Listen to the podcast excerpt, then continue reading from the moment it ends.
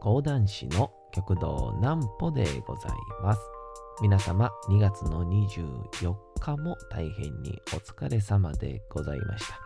お休みの準備をされる方、もう寝るよという方、そんな方々の寝るおともに寝落ちをしていただこうという講談師、極道南歩の南歩ちゃんのおやすみラジオ。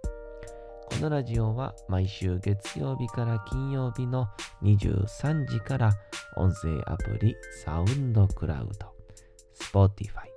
Amazon Music、Podcast にて配信をされております。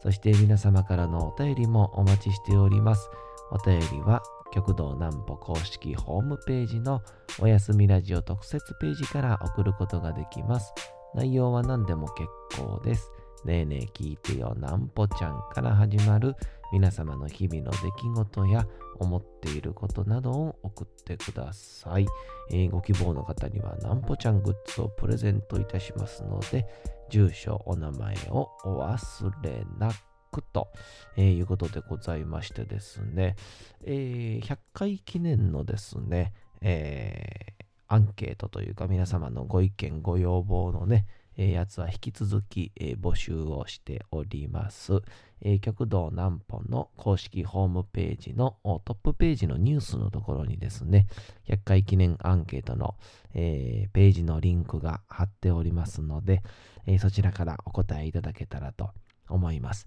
今日が96回ということでございまして、えーいよいよカウントダウンということでございますね。えーそんなわけでございましてね、今ね、ちょっと鼻声なんですけど、いよいよ私、もしかしたらデビューしてしまったかもしれないですね。えー本日はそんなお話をしようかなと思っております。えーそんなわけでございまして、お先にですね、えー明日使えるお得なあこちらのコーナーからいきたいと思います。こちらのコーナー行きましょう。なんぽちゃんの明日は何の日？さて、えー明日でございますね。2月の25日ということで、えーもう2月もすぐ終わりますね。行きましょう。夕刊誌の日。新聞のね、夕刊でございます。1969年の2月の25日、日本初となる駅売り専門の夕刊誌、夕刊富士が、えー産業経済新聞から創刊されたことにちなんで制定された記念日。えータブロイド版として創刊された夕刊富士は、オレンジ色の憎いやつというキャッチコピーも当たり、えー創刊当初から異例ともいえる大ヒットを記録していると。以後、朝刊だけを発行していた新聞社の多くが、えー朝刊よりも属性よりの情報を掲載した夕刊誌を次々と創刊するようになりました。えーちなみにタブロイド版というのは、一般的な新聞のサイズの、えー約半分ほどの大きさで刷られたもの。またその内容から近年では大衆向け新聞報道としての意味合いも含まれるようになってきていると。夕刊富士とかね、あの、僕コンビニでバイトしてたんで、あの、毎朝ね、新聞が届くんですけど、このちっちゃい新聞なんなんやろなっていうのをずっと思ってたんですけど、そういうことやったんですね。今ね、あの、読売新聞のお手伝い行ってるんで、本社の、まあ、あの、記者さんたちの雑用ですけど、ちょっとね、夕刊担当でね、僕いつも入ってるんで、今はと読、大体のこうね、読売新聞とか普通の新聞の夕刊は同じ大きさだと。ページが少ないですけどもね。さあ、お次が膝関節の日。膝は英語でニーということと、膝の痛みなくにこりというニーとゴーでにっこりとする、えー連想と語呂合わせから、膝サポートコラーゲンなどの商品を開発販売している9歳株式会社が2月25日に記念日を制定している。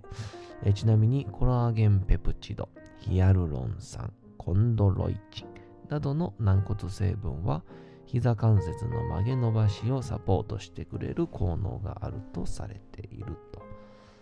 なんか最近ね、僕ではないんですけど、うちの師匠がね、えー、ちょっと膝痛いなとかっておっしゃってて、いろいろね、いい製材室をね、探してるんですよ。いい絶妙な高さのね、製材室がなかなか見つからなくてですね。えー、まあ本当に、だから、膝とかは本当に大事にせなあかんなと思いますね。うん。さあ、本日はもう一つ言っときましょう。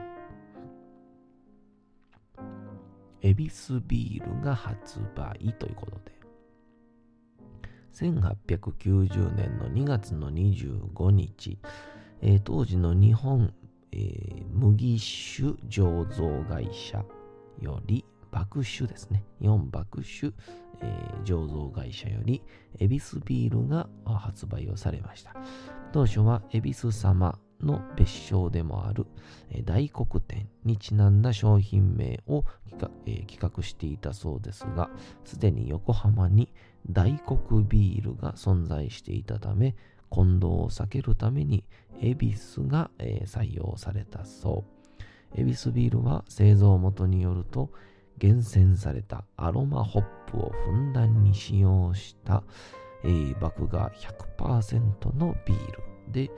えー、長期熟成することで麦芽の甘みと深みを追求したちょっと贅沢なビールとなっており、えー、今日でも人気銘柄の一つとなっております。ということで。でこの後なんですけどね。鼻がですね出ますね。エビスビールに星がついていない理由。ちなみに、エビスビールを製造販売しているサッポロビールの販売、えー、各商品には星マークが、えー、あしらわれているのが特徴とされている中、エビスビール自体がブランドとして扱われているため、サッポロビールが販売するビール銘柄ながら星はついていないそうです。ということでね、えー、確かにあの、えー、札幌ビールもついてるし、あの、ちょっとね、赤い星の赤星っていうね、ちょっと飲み飲み口が違うやつもあったりするんですけど、恵比寿はついてないと。ちなみに、えー、恵比寿の日。恵比寿ビールが発売された2月25日は、発売、発売物の販売物の元の札幌ビール株式会社が恵比寿の日として記念日に制定しています。明日はね、25日、えー、花金ですから、えー、ぜひとも皆さんね、あのー、あれですよ、あのー、いつもはね、発泡酒で、えー、家で乾杯してる方も多いと思いますけど、明日ぐらいは、この恵比寿のビールっていう理由でね、え、恵比寿ビールで、えー、晩酌してみてはいかがかなとも思ったりいたします。なんかあの、恵比寿とかはええけど、札幌もええけど、あの、プレミアムモルツ、サントリーの、あれちょっと苦手やっていうお酒好きの方多いですよね。うん、ちょっと甘いね、みたいな。僕なんか、あの、僕の口が甘ちゃんなんで、あの甘い感じも嫌いじゃないですけどね。朝日がでもやっぱ一番飲みやすいのかな。うん、わかりやすくて。さあ、えー、そんな感じでね、いよいよ私、デビューしてしまいました。あのー、昨日ですね、えっ、ー、と、うちのね、えー、一応サポートをしてくれている、教会のサポートをしてくれている、電波堂さんというところのね、えー、方の、細田さんという方がですね、まあ、この方も何でも嫌なんですよ。あの、まあ、パソコンのことも知ってれば、えー、映像編集もできたりとか、はたまたそういう不動産関係とか、何でもね、できる方なんですけど、でその細田さんに、えちょっと手伝ってくれへんかなって言われて、何でもいいっすよ、みたいな暇やったんで、昨日は。っていうので、えー、行ってきたのがですね、えー、ちょっと兵庫県のですね、少しちょっと山奥にあります、えー、広大な土地のですね、草刈りっていう、その その講談師、えー、なんですけど、まあ、そうですね、草刈りまくってきたんですね、これが。で、あの、まあ、僕、やっぱり実家田舎なんで、まあまあ、そういう草刈り機みたいなところは、えー、まあな、得意っちゃ得意なんですけど、えー、初めはね、ちょっと、あ、講談の仕事かなとか、あ、なんかどっかの司会か盛り上げかなと思ったら、いざ現場に着いたら草刈りっていうですね、うん、面白いやないかいと思ってね。で、えー、草刈りをしてまして。でも意外とね、やっぱね、たまにああいう草刈りとかやったりすんの、めちゃくちゃ楽しいんですよね。うん。で、なんか、細田さんは、でっかいチェーンソーを持ってですね、えー、いや、本当に、あの、生命ってすごいなと思いましたね。もっともともと何にもなかった、えー、荒れ地の普通の山、土をたらたら持っただけの場所にですね、えー、草ならまだしも、もう太いね、もう木みたいな生えてましてね、うわぁ、10, 10年ぐらいやったかな、確かそれほったらかしにしてたんが。10年でこんなに太い木生えんねやっていうぐらいに太い木も生えてて、で、竹も生えててっていうので、えー、ソラさんはチェーンソーを片手に、ね、僕はあの草刈り機あるじゃないですか。えー、あれを片手に、えー、ひたすらに、えーえー、草を刈ってまいりまして。で、別にそれはね、良かったんですよ。終わりにね、えー、お寿司お寿司もごちそうになりましたし、えー、そんな感じで、これ良かったなと思ったんですけど、途中ぐらいからかな。なんかね、くしゃみが止まらなくなって、ずっと鼻ムズムズするし、これなんなんやろうなと思って、で、細田さんと喋ってたら、多分それ、花粉症デビューちゃうかって言われまして。僕あの、今まで、高校、あれ何年生かな ?3 年生の時に、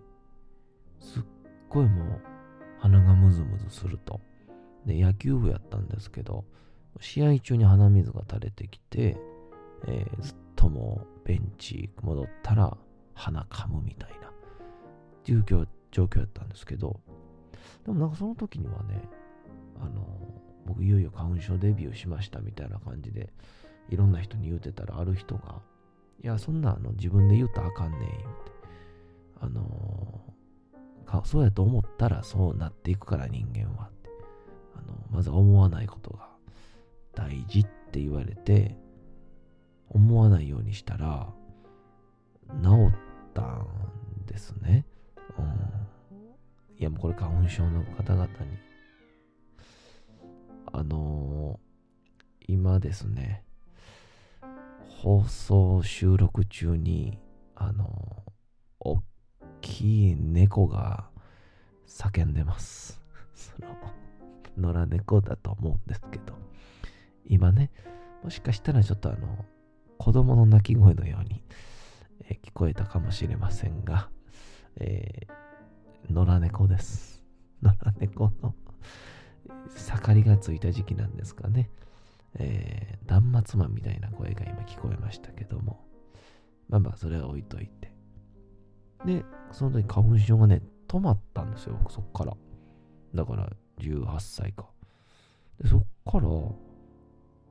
まあ一度もね、えー、て言うんでしょう、あの、花粉症のね、症状が出たことなかったんですけど、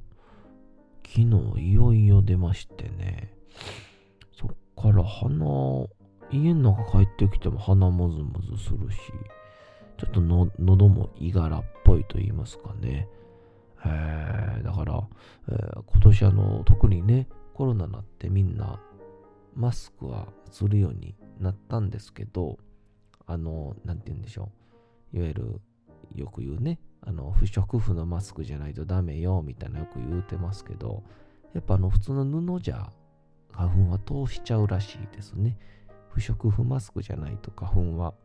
防げないらしいので、まあまあコロナ予防ってのもありますけど、まあ、花粉予防のためにも、まああの、もう今マスク不足ってこともね、ないですから、えー、不織布マスクを、えー、ぜひ皆さん、あのー、使ってみてはいかがかなとも思いますけどもね。もう僕はもう不織布マスクをすると頭痛なりますんで あの、ちょっと外出時とね、まあ人と対面するときぐらいはちゃんと不織布にして、まあそれ以外は布マスクでいこうかなと、まあまあ使い分けみたいな感じでいこうかななんて思ったりもしておりますんでね、皆さん花粉症には、えー、重々、まあ、気をつけてて気をつけることもできないんですけど、えー、まあとりあえず、今いい薬もね、出てますから、眠くならない薬も出てますから、えー、ちょっとまあ、3月、4月ぐらいまでは、ちょっと我慢していこうかなと思います。一応ですね、お便りを頂戴してます。ハンドルネーム、ふくちゃん。ねえねえ聞いてよ、なんぽちゃん。こんばんは。昨日からおやすみラジオを聞かせていただいてます。今日も気持ちよく寝落ちをしようと聞いていたら、なんと出身地が同じでした。一気に目が覚めてしまいました。びっくり。稲美町と久しぶりに聞いて、そろそろ実家に帰らねばなんて思ってたり、なんぽちゃんは稲美町でお気に入りの場所とかありますか？ちなみに私は松葉堂の水まんじゅうが大好きです。ということで、これ誰なんですかね？稲美町となったら僕も知ってる人なのかな？うん。以上ですね、なんぽちゃんグッズを、えー、希望は、そして住所は、名前は載ってないということで、ただただ感想を送ってくださいまして、ありがとうございます、福ちゃんね。松葉堂っていうですね、あの稲美町にめっちゃ美味しいですね、おまんじゅう屋さん？和菓子屋さんみたいなのがありまして、そこのですね、水まんじゅうっていう、どう説明したらいいのかな？わらび餅までは弾力ないんですけど、こう、透明のね、おまんじゅうがあるんですよ。まんじゅうというかまあ餅みたいな。ゼラチンの方が近いのかな？寒天みたいなのに近いのかな？その寒天みたいなやつの中にですね、え、夏みかんとか桃とかあとはまああんことかっていうようにこうほんまに水の中にこう果物とかが中身が入ってるようなイメージの水まんじゅうってのがあるんですけどもうねこれがめちゃくちゃうまいんですよ。もう、飯の後にこれ出てきたら、もうだいぶテンション上がるっていうぐらいの、えー、水まんじゅうってのがね、えー、兵庫県加古郡稲美町というところの松葉堂さんというところでね、ありますんで、お取り寄せとかはできないのかな？できるのかな？もしかしたらできるかもということで、えー、ぜひとも食べてみてはいかがでしょうか？そんなわけでございましてね、えー、今日は花粉症とこのお便りの話になりましたけど、あのー、一応ですね、えー、何回も言うんですけど、100回記念の100回目は多分来週の火曜日になるのかな？ちょうど100回が。えー、っていう感じで、えー、今日は96。で、明日が97。98。で、月曜日が99で、火曜日が、えー、100ということでございますんでね、引き続き皆様からのご意見、ご要望、また様々な意見をいただくアンケートをホームページに載せておりますんでで、僕のツイッターにも載せてますので、もしよければ聞いて、えー、回答していただければ幸いでございます。それではお次のコーナーに行きましょう。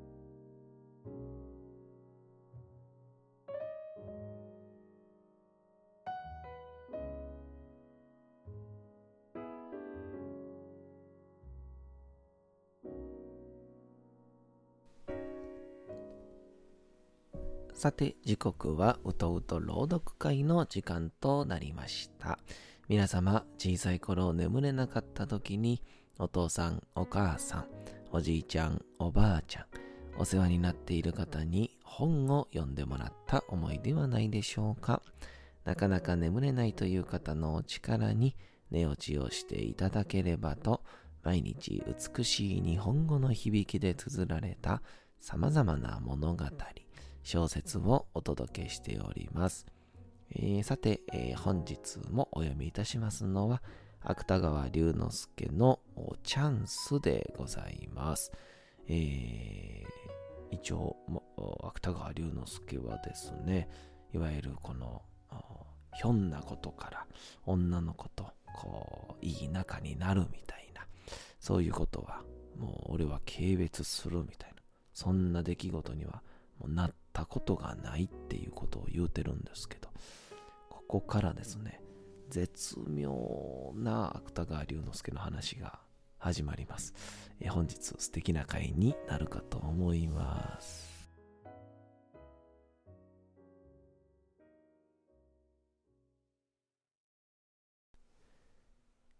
チャンス